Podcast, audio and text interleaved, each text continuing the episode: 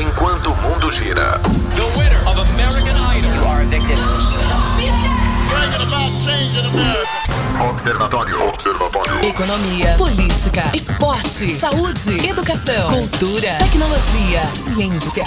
A região, o Brasil e o mundo. Nós estamos observando tudo.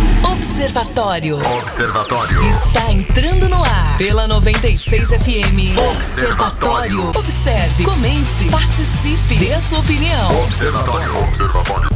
Boa tarde, está começando o Observatório aqui na sua 96 FM, a FM oficial de Goiás. Hoje, quarta-feira, 5 de agosto de 2020. O Observatório está começando ao vivo para Anápolis, Goiânia, região metropolitana de Goiânia, em torno de Brasília. Mais de 85 cidades que alcançam esse sinal da 96, hein? Aqui é o Rogério Fernandes, nós vamos juntos até às 19 horas. Você pode participar através do 994 34 2096, o DDD 62. Se for mandar mensagem de áudio, já tem um minuto. Se for mandar mensagem de texto, pode ficar à vontade. E também obrigado a você que não participa, mas que consome esse produto chamado Observatório da 96 FM. Obrigado, hein? Deixa eu dar boa tarde aqui pro nosso time que vai tocar o Observatório de hoje. Guilherme Virano, nosso comentarista. Boa tarde, Guilherme. Boa tarde, Rogério. Boa tarde, Weber. Mas boa tarde, principalmente, ouvinte. Que coisa boa chegar às 5 da tarde pra gente começar todo esse processo, né? Esse processo de, de debate, de interlocução, de troca de ideias, de informação ouvinte. Isso é muito bom, né? É claro, a gente tá sempre aqui esperando a sua participação. Sejam muito bem-vindos. Tá certo, deixa eu dar boa tarde também para o nosso produtor, jornalista Weber Witt. Boa tarde, Weber. Oi, oi, Rogério e Verano, muito boa tarde. Vou dar três tipos de boa tarde para vocês, para o nosso ouvinte que sempre nos manda mensagem. Um exemplo, Luiz Fernando falou que interrompeu as atividades laborais para nos prestigiar. E o terceiro boa tarde para quem nos ouve, mas que não manda não manda nada aqui no WhatsApp, mas que tá nos ouvindo, que tá nos acompanhando. Para você que não participa, muito boa tarde, muito obrigado. Tá certo, e começando o observatório de hoje, né, com um som muito bacana do Rapa, é, para quem tem fé, é, para você que, que anda achando esses momentos conturbados, presta atenção na letra dessa música. Essa música é quase uma oração. Tá começando o observatório. Você está no Observatório da 96 FM. Observatório. 5 horas e 15 minutos, inscrições abertas para cursos de gestão EAD. É, basta preencher um formulário online e esperar as orientações de acesso ao ambiente virtual para iniciar os estudos. É, Verano, a política municipal de qualificação profissional e intermediação da mão de obra desenvolvida pela Prefeitura de Anápolis por meio da Secretaria Municipal de Desenvolvimento Social, é, Trabalho, Emprego e Renda continua mesmo durante a pandemia. Estão abertas as inscrições para os cursos de gestão em parceria com o Senai, voltados para almoxarife, assistente ambiental, assistente de controle de qualidade, assistente de distribuição e assistente de operação e logística. É, fazer a inscrição é muito simples, pelo celular ou computador, acesse www.senaigo.com.br barra EAD. É, legal é, a, a- a iniciativa e bacana saber que os cursos são voltados para áreas que, que podem ser absorvidas na cidade de Anápolis, Guilherme. Com toda certeza. A gente já entrevistou aqui várias vezes a Irisânia, também a Letícia Juria, teve aqui falando exatamente a respeito disso, Rogério. Vivemos um momento complicado, sem dúvida nenhuma. Só que as oportunidades, elas aparecem no meio do caminho. E essas oportunidades, elas demandam também, é claro, sacrifícios da nossa parte para conseguir algo mais, né? Nada chega de graça e não, e- e não adianta esperar que isso vai acontecer. Então, quando você tem essas inscrições abertas, esses, esses cursos, é muito importante, né? Você procurar alguma coisa que possa ser o diferencial para você. Naquele momento, de repente, ele pode te atender muito bem, né? Então, esses cursos de gestão são, são muito bons. Você preenche o formulário online e você pode, né? É claro, é, se inserir né, no mercado de trabalho. Essa parceria com o Senai é importantíssima porque e, e o sistema S está todo sendo né, meio que tirando recursos. A gente sabe que é, é claro tudo que se trata que envolva o governo federal, você tem que ter aquela revisão a respeito do que pode acontecer. Mas o Senai sempre foi uma referência, o Senac é uma referência, o sistema S, SESI, né, SESC, enfim, funcionam, né? Claro, tudo tem, precisa ser aprimorado, mas funciona e já formou muita gente aqui em Anápolis. O Senai, olha, ele já mudou o patamar de, de, de várias pessoas. E a gente teve, até durante a entrevista aqui da, da Letícia, da Elisana, pessoas que ligaram, mandaram mensagem de WhatsApp falaram, falando tanto que foi importante naquele momento, você fazer um curso, né? Mudar seu patamar, a partir daquilo ali você alavancar recursos para fazer a faculdade, né? E chegar além. Então, é, muitas vezes as vagas aparecem, né? E aqui, né? É, só para exemplificar esses cursos, você falou, almoxarife, assistente ambiental, controle de qualidade, dis- distribuição, logística, que é tudo que a gente tem no DAE em relação a várias empresas, polo farmacêutico, né, e vários outros polos que a gente tem lá. Então pode sim ser oportunidade, é importante, né? E corra atrás, corra atrás dos seus sonhos. O nosso ouvinte, o Rêmulo Magno, é por aqui falando o seguinte: boa tarde, pessoal, tudo bem? Aonde eu faço, é, como eu faço para me inscrever para esse curso de gestão? É, obrigado, Rêmulo, pela mensagem. É, você entra lá em www.senaigo.com.br barra EAD e lá você faz a sua inscrição, Eberwitch. Isso, tô encaminhando aqui para ele agora o link e quem tiver mais interesse, né, sobre isso, pode mandar aqui no WhatsApp que eu encaminho é, também para essa pessoa que tiver interesse. As principais notícias do Brasil e do mundo. Observatório. Observatório. 5 horas e 24 minutos, esse é o Observatório aqui na sua 96 FM, a FM oficial de Goiás. Quem tá chegando por aqui é Carlos Roberto de Souza para falar direto ao assunto. Direto ao assunto. A opinião de Carlos Roberto de Souza no Observatório. Boa tarde, Carlos. Boa tarde, Rogério, Guilherme Verano, Weber Witt e a todos os observadores. Muito se fala hoje na volta presencial às aulas. E eu fico, confesso que fico assustado com essas conversas, até com a possibilidade. O que se tange mais preocupado as crianças. Criança não tem como. A criança, ela quer pegar no amiguinho, ela quer abraçar com o amiguinho. Muitos, eu já ouvi infectologistas dizer que a criança ela é mais, ela tem mais resistência ao vírus, mas ela pode passar para alguém. E nós podemos ter aí um aumento, né, de casos. Agora, é muito, eu acho muito é, é ruim jogarem a responsabilidade em cima do Ministério da Saúde. Ah, o Ministério tem que decidir. Não tem que decidir agora. Não é momento. Estamos vivendo um momento atípico. Estamos vivendo uma anormalidade. O coronavírus no Brasil ainda não está sob controle. Então não tem que se cogitar. É o ideal a distância? Não. Nós não fomos criados para estudar à distância, isso não, não, é, não, não existia isso aqui. É diferente do EAD, a EAD é completamente diferente. Então o que é que acontece? É o que temos para a hora, as aulas virtuais. É o ideal? Não, mas é o que temos para hora e para não deixar a criança ficar ali inativa. Eu sei que existem as dificuldades de quem não tem a internet, então que se pegue é, papel ou que se vá à, à escola e busque materiais impressos, mas que fique repassando com a criança ou com, com, é, com a criança ou com, com adolescente, com, não importa.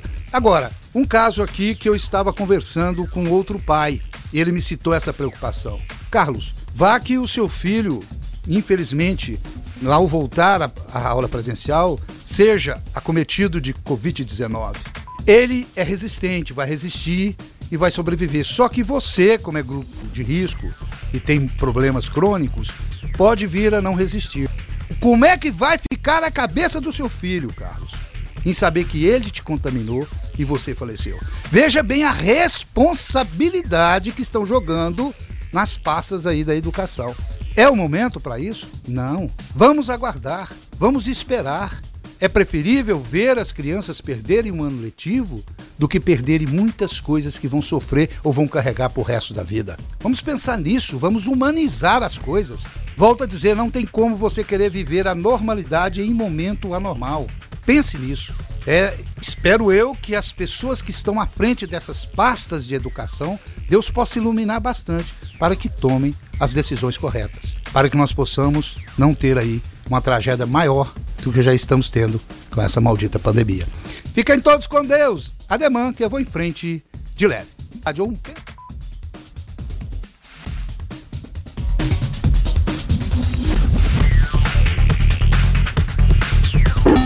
Você está no Observatório da 96 FM. Observatório.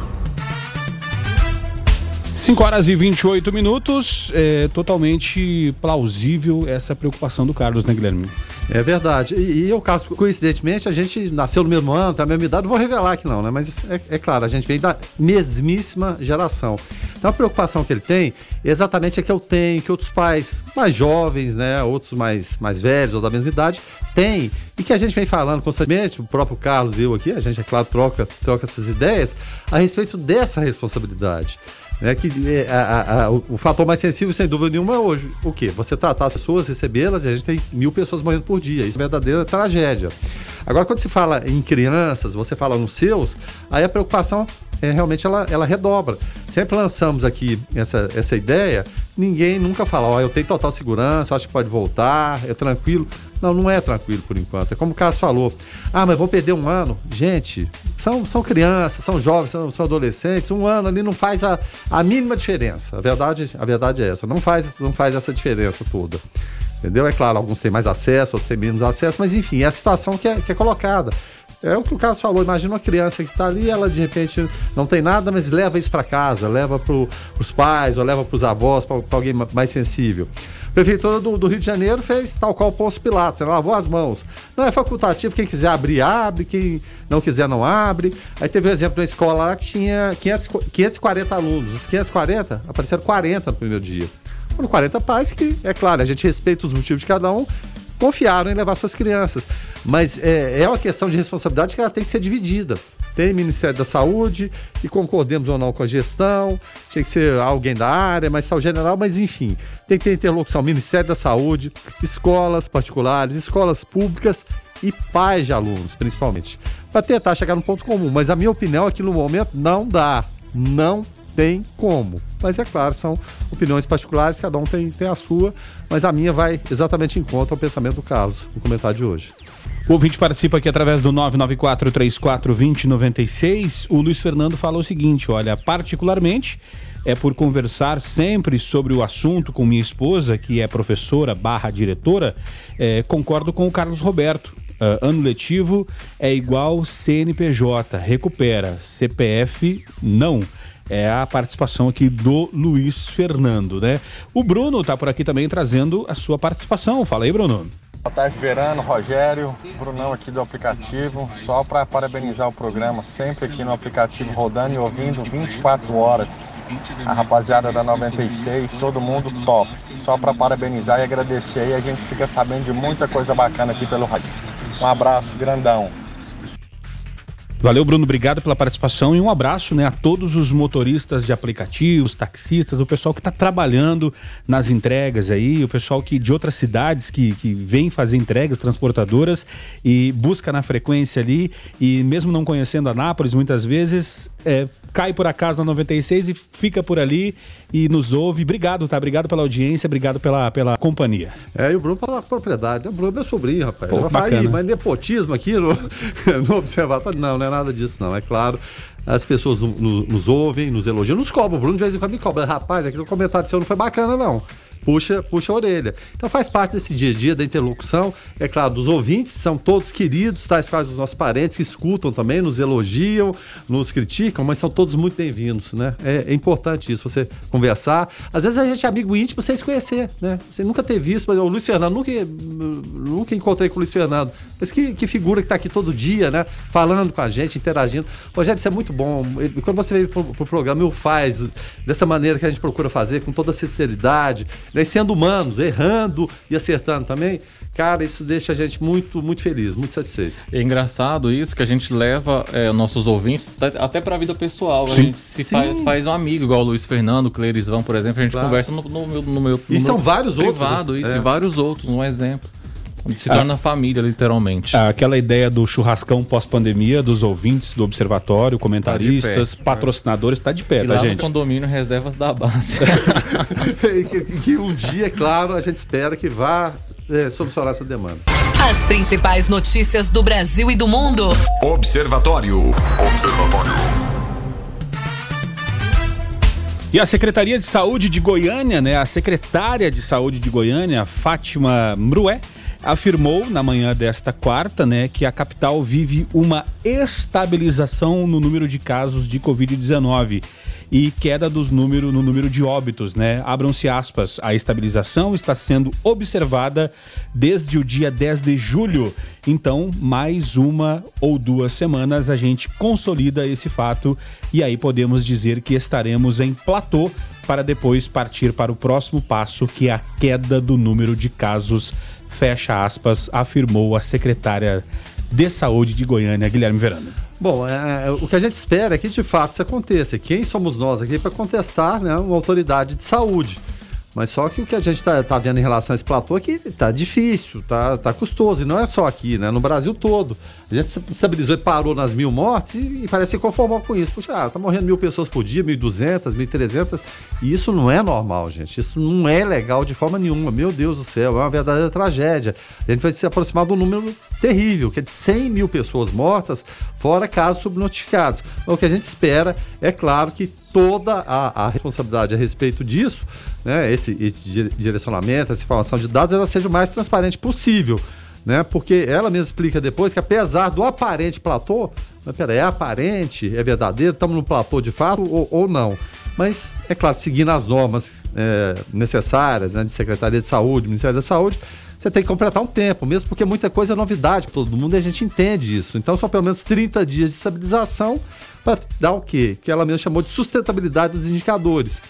E o que é mais importante, a gente espera depois. É claro, esse platô está difícil de vencer, né? A gente espera, puxa vida, tá em mil, vamos cair para 900, 800. Quando isso vai acontecer?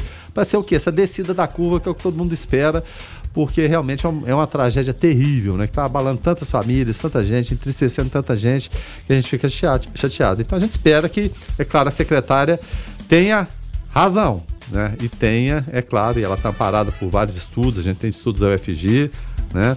E, e, que isso de fato aconteça, que é o que? Essa curva ser descendente, o mais rápido possível.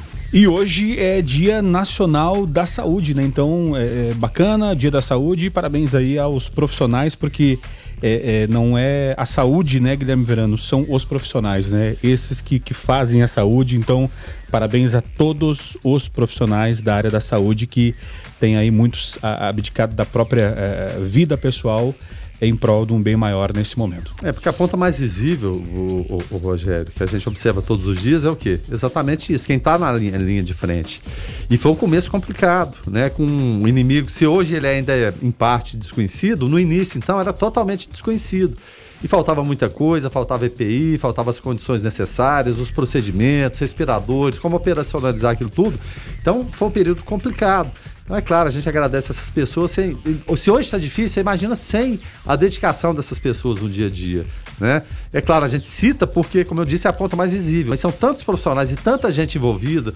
A gente traz as notícias aqui, as pessoas do dia a dia, né? Que tem, puxa vida, tiveram que lidar de repente com o mundo desabando em relação ao seu dia a dia, a sua forma de sobreviver.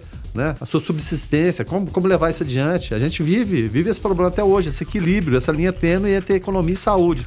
E é claro, mas hoje é um dia dedicado a esses profissionais, a gente os aplaude, mas agradece todos, todos sem é, medidas são importantes nesse processo. E é preciso a participação de todo mundo. Você está no Observatório da 96 FM. Observatório. E Goiás tem cidades com respiradores que nem foram instalados e outra que precisa alugar o aparelho. Equipamentos são usados para o tratamento de pessoas com coronavírus. O governo afirma que máquinas foram entregues às prefeituras diretamente pelo Ministério da Saúde, que por sua vez responsabiliza o Estado, Guilherme Verano. E, e, a gente, olha só o que é coincidência, né? Porque a gente estava falando agora há pouco a respeito da a fala da, da Fátima de a esperança de chegar no, no platô e a partir do platô a gente ir para a queda, né?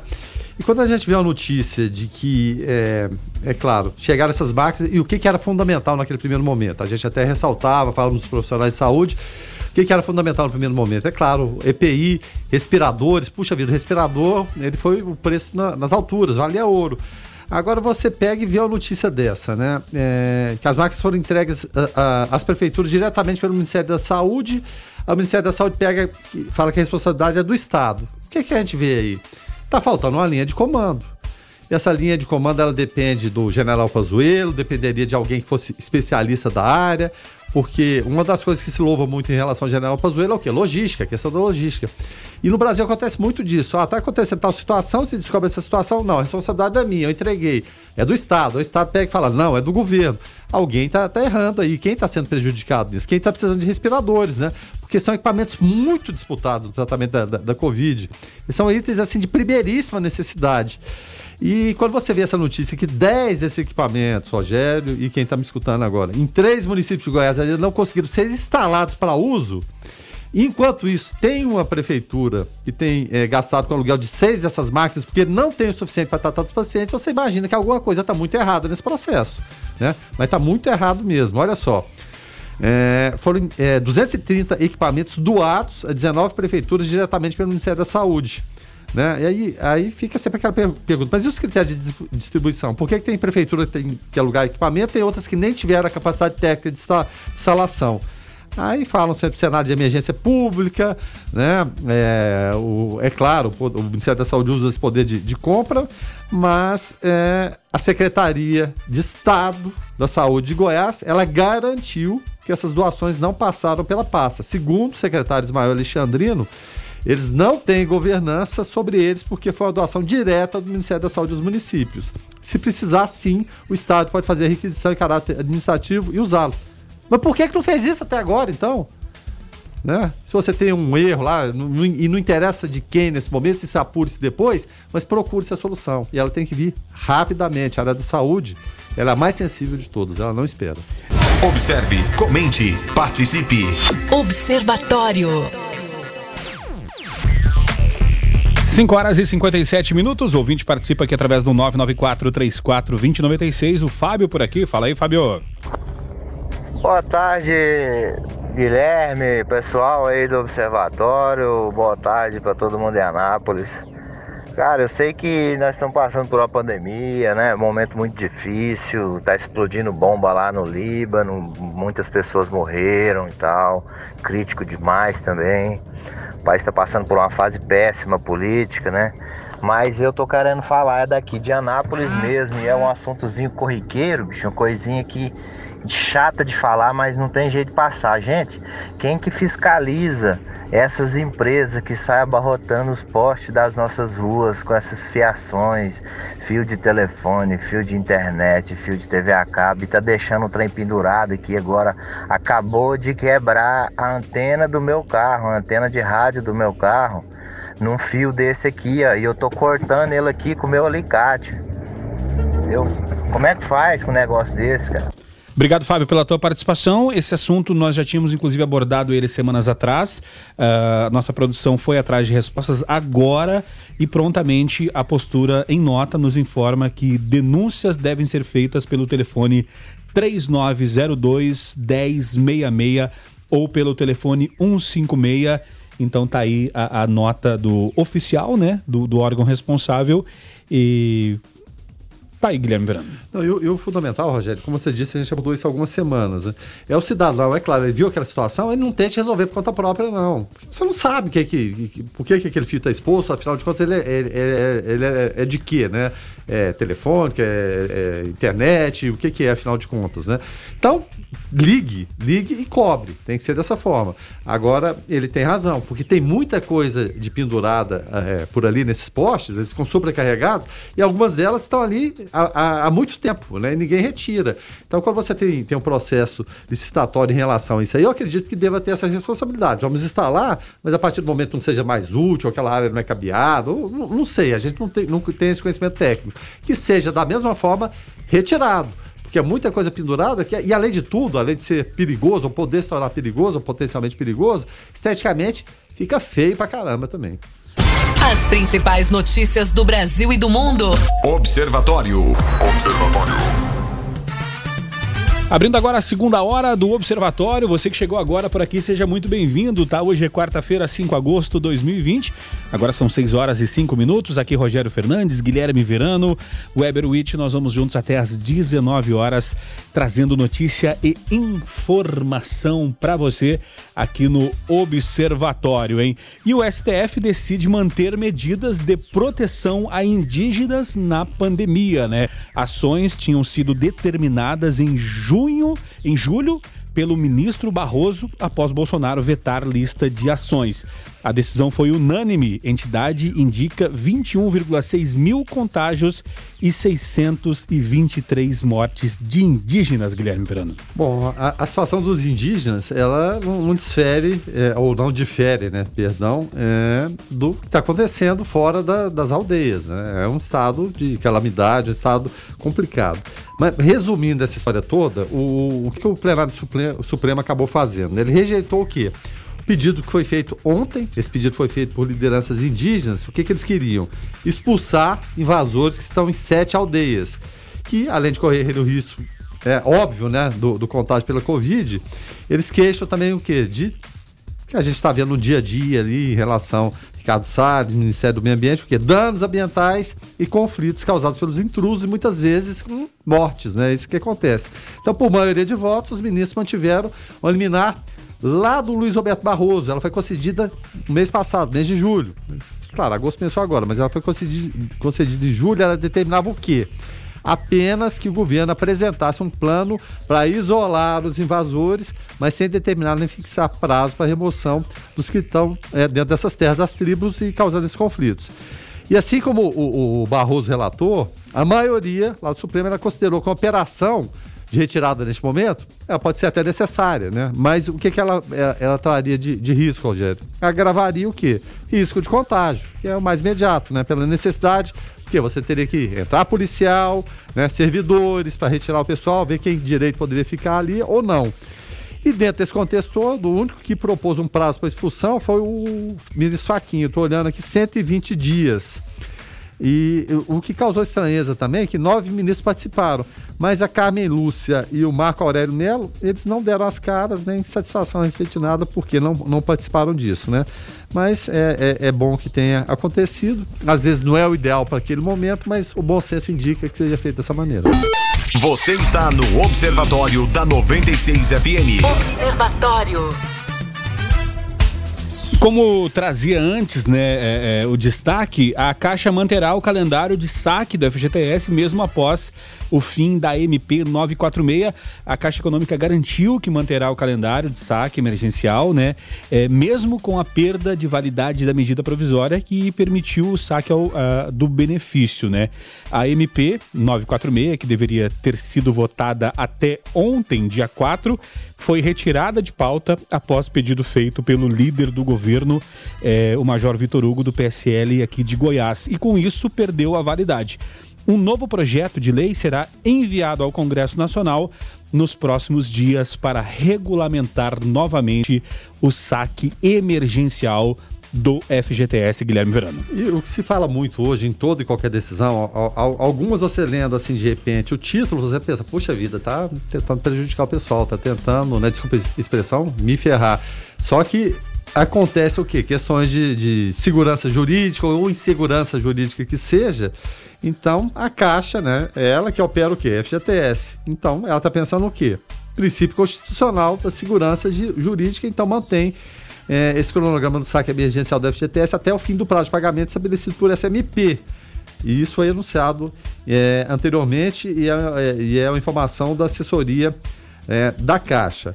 Só para a gente entender um pouquinho, a, a, decisão de não votar essa MP, essa 946, 946, como, como queira, ela foi tomada pela base de apoio do governo lá no Legislativo. Depois do quê? Do texto ter sido alterado pelo Senado. O que, que o Senado fez? Ele ampliou a movimentação da totalidade dos recursos da conta vinculada ao FGTS pelo trabalhador que tinha pedido demissão, se demitido sem justa causa, entre outras flexibilizações. Com isso, aí vem a parte do Paulo Guedes, Ministério da Economia, haveria um impacto adicional de 120 bilhões de reais no fundo, cujo recurso é a principal fonte de financiamento da casa própria no país.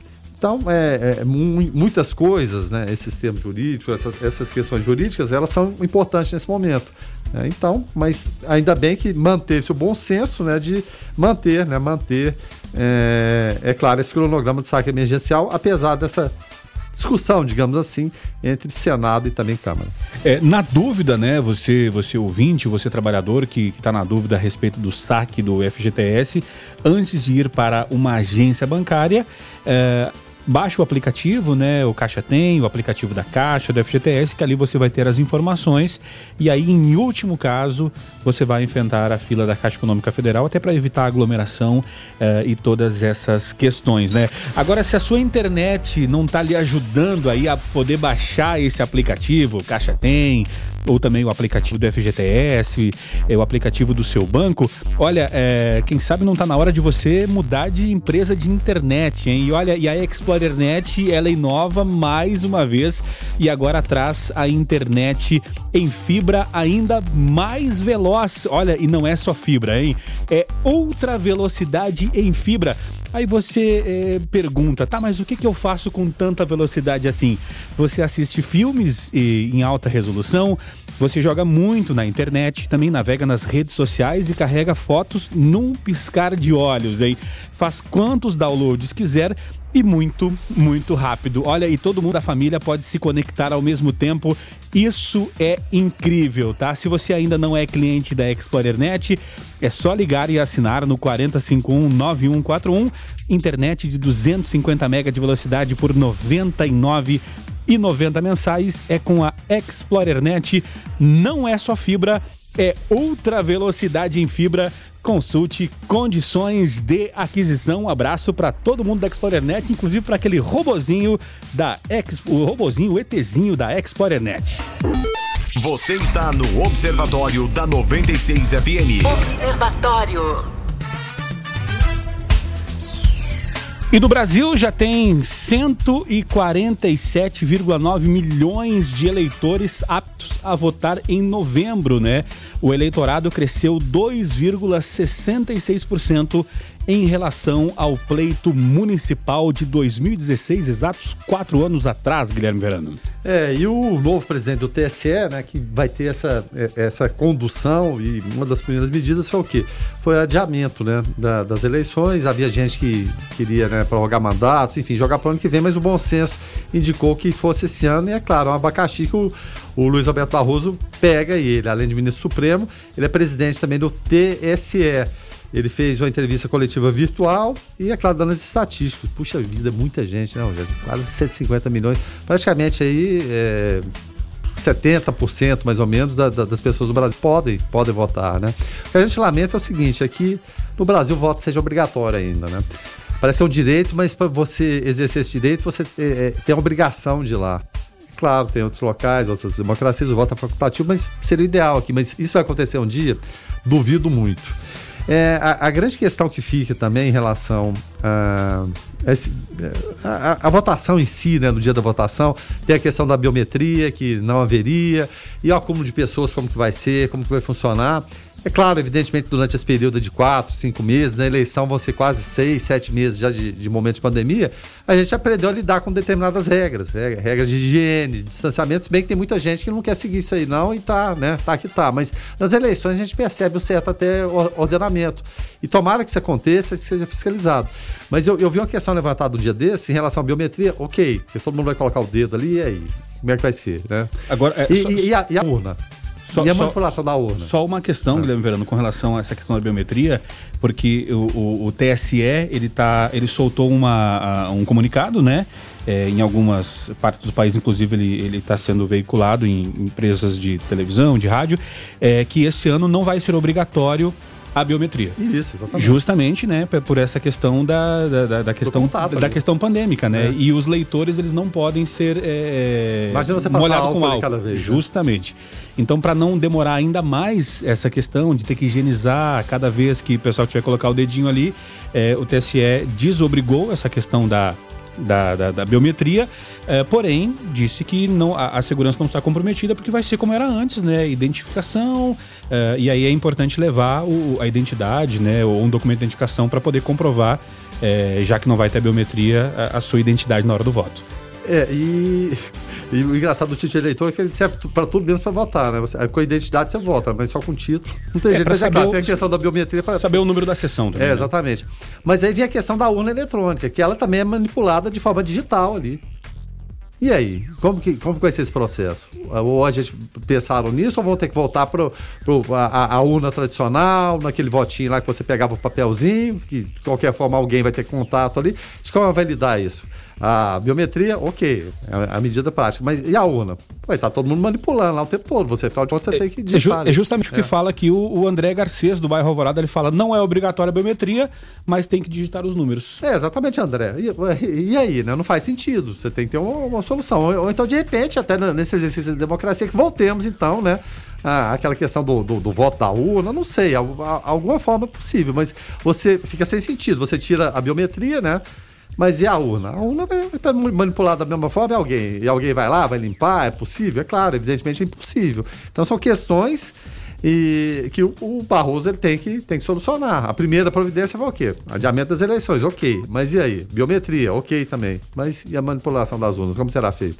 E com relação ainda ao que trouxemos né, anteriormente a respeito do, do calendário né, da- do saque do FGTS, eh, o Anselmo do Anápolis City ele traz o seguinte comentário: Boa tarde. Se bem entendo, a Caixa vai manter o pagamento, pois tudo que você faz dentro da validade da MP tem valor jurídico. Portanto, se você solicitou dentro do prazo, ah, é válido. Aqui a participação do Anselmo do Anápolis City. Obrigado pela participação, Anselmo. Observe, comente, participe. Observatório. Após a explosão, o Líbano ordena prisão domiciliar de responsáveis pelo porto, né? O governo vinculou a tragédia a cerca de 2.750 toneladas de nitrato de amônio confiscadas que estavam guardadas há seis anos no local, Guilherme Verano. Claro, providências têm que ser tomadas. Hum, E, e é claro, essa aí é o quê? É o clamor popular, a população exige, culpado não, não vai ser resbolar, nenhum grupo terrorista vai assumir isso aí, de fato. Aí, é, parece, né? Tudo leva a crer que não foi ataque terrorista, foi o quê? Omissão de alguém. A omissão foi o quê? Do pessoal que estava no porto? Pelo menos é o que parece. Mas só que essa carga tá lá desde 2013, são mais de seis anos já. Compreendemos é claro, o Líbano passa por esse momento complicado. O novo governo né, foi é, eleito, tomou posse dentro do clamor das manifestações populares o ano passado. E esse novo governo está tomando essa atitude. Mas será que esse, esse tipo de informação, e a gente viu a catástrofe que foi, será que ela não poderia ter chegado antes? Ou será que. E a gente entende que a comunicação muitas vezes é complicada. Ela é comunicada, às- complicada às vezes na casa da gente, que são poucas pessoas, você imagina no governo. É complicado. Mas só que sendo uma carga tão perigosa e a gente viu que explosão que foi, meu Deus do céu, não é possível que ninguém tomasse conta disso. É claro, evidentemente você prende as pessoas agora, ótimo, mas poderia ter sido evitado. Isso é que é o mais triste, Rogério, porque são centenas de pessoas que morreram, esse número só está aumentando, milhares de feridos, no momento de pandemia, num momento complicado. E veja só, cerca de 85% é, do- do- dos grãos, de, de- alimentos, né, que, e o Líbano depende basicamente de, é, dessas importações de, de alimentos, foram pelos ares. Sumiram, evaporaram de uma hora para outra. É um porto que concentra mais de 80% da movimentação de tudo que chega para o Líbano. Você tem outros portos, você tem, por exemplo, em Trípoli, que movimenta cerca de 15%, e o de Sidon, que é menorzinho, que é 5%. Mas eles darão conta de alimentar é, o, o país como um todo? De que forma vai ser isso? Que, que ato irresponsável foi esse que aconteceu? Então, é claro, você tem que procurar os culpados, que eles sejam punidos, mas o que a gente lamenta é que é uma ação perfeitamente evitável. Tem muita gente eh, solidarizando. O Brasil provavelmente tenha mais libaneses do que no próprio Líbano.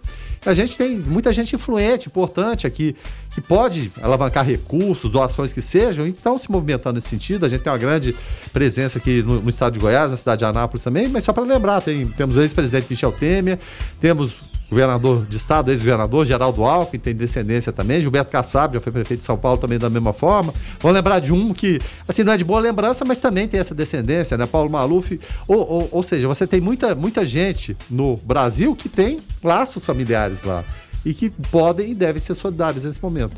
Observe, comente, participe. Observatório.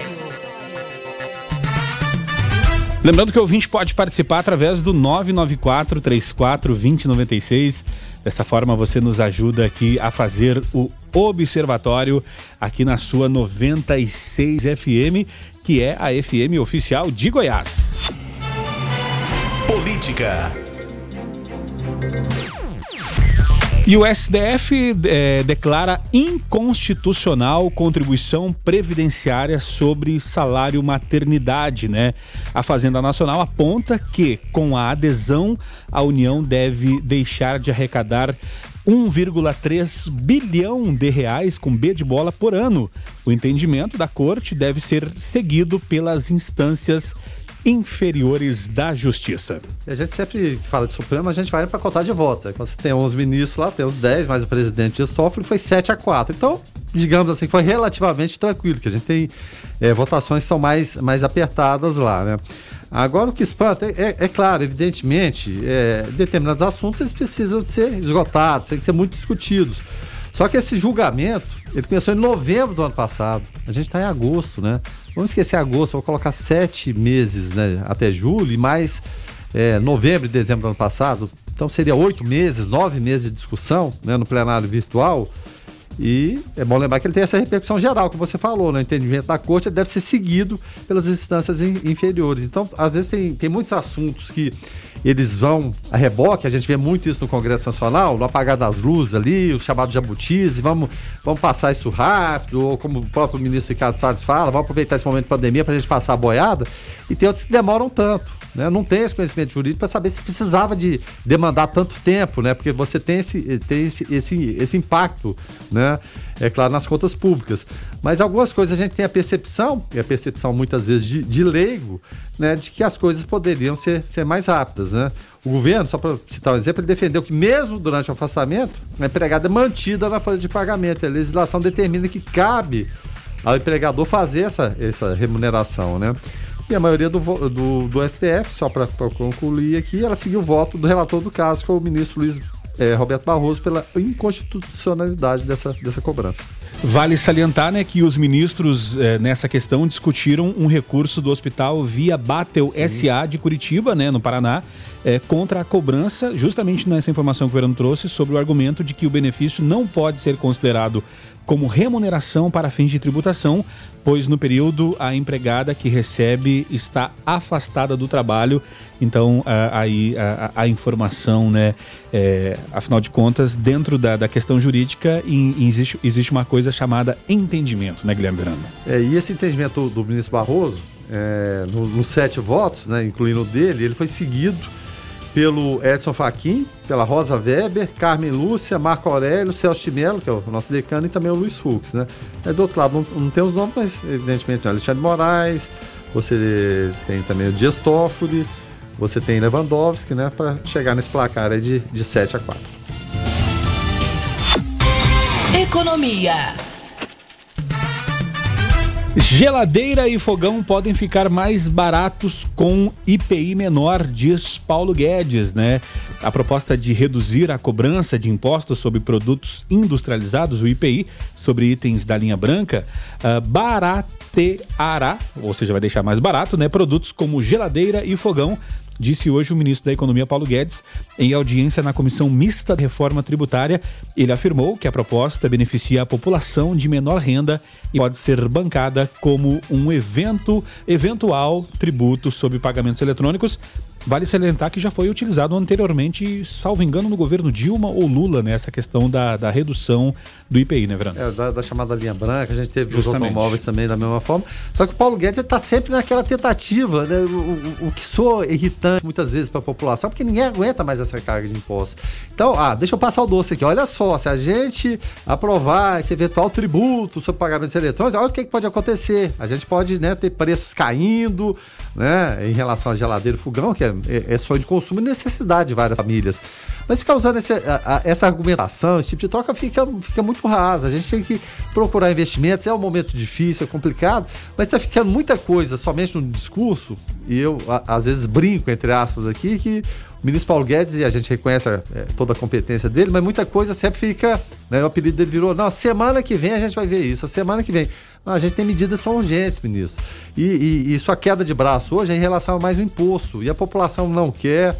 Rodrigo Maia, com todas as restrições que tenhamos, Abel Columbo, já deu aviso, ó, vou votar contra e acho que dificilmente vai pagar, vai passar. Como que você pode, né, mesmo que seja melhor das intenções, seja essa aqui, essa argumentação é, é boa que seja, você vai aprovar mais imposto em tempo de, de, de pandemia. Não, né? por, por, mais explicável que ele seja, né? naquela linha econômica, é uma pena o professor Massorado não está aqui hoje.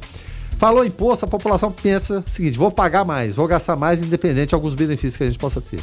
6 horas e 38 minutos. O ouvinte participa aqui através do 994-34-2096. É, o Júnior, do setor central, questiona o seguinte: Boa noite, senhores. O prefeito Roberto liberou a abertura dos bares e restaurantes? Interrogação. A resposta é a seguinte: olha, a partir de amanhã ficam estabelecidos da seguinte forma, tá? Serviço de alimentação, como restaurantes, lanchonetes, panificadoras e padarias, né, pamonherias, pizzarias e similares, poderão funcionar de segunda a sexta-feira até a meia-noite sendo permitido a consumação no local com um terço da capacidade máxima. Já nos finais de semana, está vedado o atendimento ao público, sendo permitido apenas o delivery, tá? Já os segmentos que têm sua atividade principal na Classificação Nacional de Atividades Econômicas, o CNAE, como bares e restaurantes, eh, eh, bares e distribuidoras de bebidas, não estarão inclusos nos novos horários, pois permanecem funcionando somente com delivery. Esta é, é a informação né, que foi é, trazida aqui é, essa semana pelo Jonathan Cavalcante, inclusive, tá, Guilherme? E, e, e o, o, bom disso tudo é que houve essa interlocução, né? Porque tem setores aí que são mais abalados que outros. Né? É claro, todo mundo foi abalado no geral, mas tem, tem alguns que realmente foram mais prejudicados. Agora o que a gente pede e entende também é que a população tem essa compreensão em relação a ser parceiro também. A prefeitura está abrindo, alongando um, prazo que era seis da tarde, ele está indo para meia-noite agora. Mas que as pessoas saiam, mas saiam com, parcimônia, é claro, todo mundo tem essa, essa necessidade. Mas vamos manter o distanciamento, gente, tentar né, ser, ser parceiro, porque não tem prefeitura que dê conta de tomar conta disso, não tem fiscalização que dê conta. Né? Então a gente espera que haja essa parceria. Pode ser até que é, o, o risco saindo do moderado para o leve se estenda até um pouco mais esse horário, mas por enquanto é o que está colocado, é isso aí. As principais notícias do Brasil e do mundo. Observatório. Observatório. E o Copom reduz juros básicos da economia para 2% ao ano, né? É, em meio à crise econômica decorrente da, da pandemia do novo coronavírus, o Banco Central diminuiu os juros básicos da economia pela nona vez seguida, por unanimidade, o Comitê de Política Monetária, o Copom, reduziu essa, a, a taxa Selic para 2% ao ano, com o corte de 0,25 uh, pontos uh, percentuais. A decisão era esperada pelos analistas financeiros, Guilherme. É, era, era esperada e, é claro, houve espaço para isso que acontecesse, que bom, né? Mas é, a boa notícia é que, segundo eles, há espaço para mais cortes. Mas de que forma a gente vai alavancar essa economia é que a gente precisa de ver. E é claro, corte de juros, os juros que a gente paga, que a gente vê aqui, né? Uma taxa de 2%, mas aí você olha o cheque especial, beirando 300%. Você vê cartão, cartão de crédito também da mesma forma, né? A gente até esquece os números, sei lá, 200, 300% que seja. É muito dinheiro que se gasta, né? Mas é, foi um corte de 0,25%. É o menor patamar da história. E só lembrando aqui, até historicamente, olha só, né? Ela chegou com essa 14,25% em julho de 2015. Né? Aí o Copom começou nessa essa política, é claro, dentro dos espaços que isso permitiam, a reduzir, às vezes não reduziam, mas é, o importante é, é, é, frisar que teve essa reunião de hoje, teve esse corte, está em 2%, é que não deve acontecer elevação da taxa nas próximas reuniões. E como eu disse, né, espaço para cortes adicionais. É, houve um texto, é, é, claro, oficial, né? E o comitê afirmando que a decisão pelo corte foi unânime, como você falou, ressaltou a necessidade de reforma estruturante no Brasil. É aquilo que a gente está falando. O ministro Paulo Guedes está lá para isso. Falou que em privatização, as privatizações são necessárias, fazer a, a, coisa acontecer. No momento de pandemia, é fazer o quê? Dinheiro, né? O dinheiro chegar ali em quem está precisando. E são reformas urgentes que estão por aí, ajustes que tem que se fazer na, na, na, economia, porque se já era um momento complicado, havia aquela perspectiva, a melhora estava acontecendo de fato, agora você precisa de uma recuperação sustentável na, na economia. E é, isso inclui o quê? Continuidade das reformas, né, processo de ajuste das contas públicas e que podem né, levar a taxa de juros estruturais dessa nossa combalida economia, Rogério. Agora, vale lembrar né, que a redução da taxa Selic ela estimula a economia porque os juros menores barateiam o crédito e incentivam a produção e o consumo em um cenário né, de baixa atividade econômica. É, então é, é, uma notícia boa e tomara que ela dê aquela impulsionada na nossa economia. Agora são 6 horas e 51 minutos.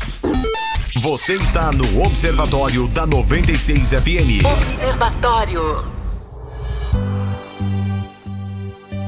Agora 6 horas e 52, quem está chegando por aqui é Jonathan Cavalcante com Igreja em Ação. Olá, Jonathan.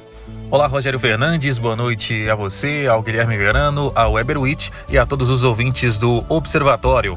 Paz e bem a todos. Acontece a partir de amanhã a novena em honra ao glorioso Senhor Bom Jesus da Lapa aqui na região central da cidade, na Catedral, de 6 a 16 de agosto, com a programação às 18 horas, hora do Ângelus, exposição do Santíssimo, após o terço mariano, também a ladainha do Bom Jesus e a bênção do Santíssimo. Às 19 horas, Santa Missa e novena ao Senhor Bom Jesus da Lapa. Lembrando que amanhã a celebração será presidida pelo bispo auxiliar da Diocese de Anápolis, Dom Dilmo Franco. Amanhã, no Observatório, vamos trazer mais informações a respeito da novena em honra ao glorioso Senhor Bom Jesus da Lapa, que se inicia amanhã na Catedral do Bom Jesus. Jonathan Cavalcante, para o Igreja em Ação.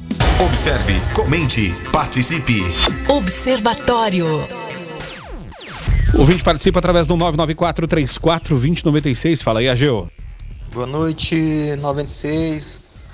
Boa noite, Rogério Fernandes. Guilherme Verano também. Vou colocar aí essa posição. Eu vou falar sobre a posição que o, o Guilherme Verano falou sobre imposto, né?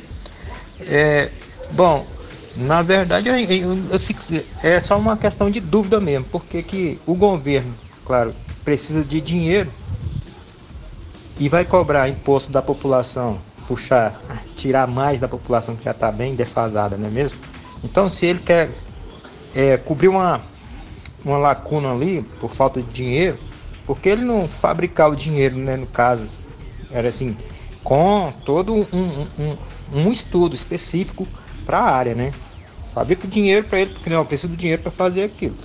Ele vai e fabrica aquela questão de dinheiro ali e, assim, meu ponto de vista, né? Eu também não sou nem um economista, mas deveria é, querer um economista para explicar isso. Obrigado.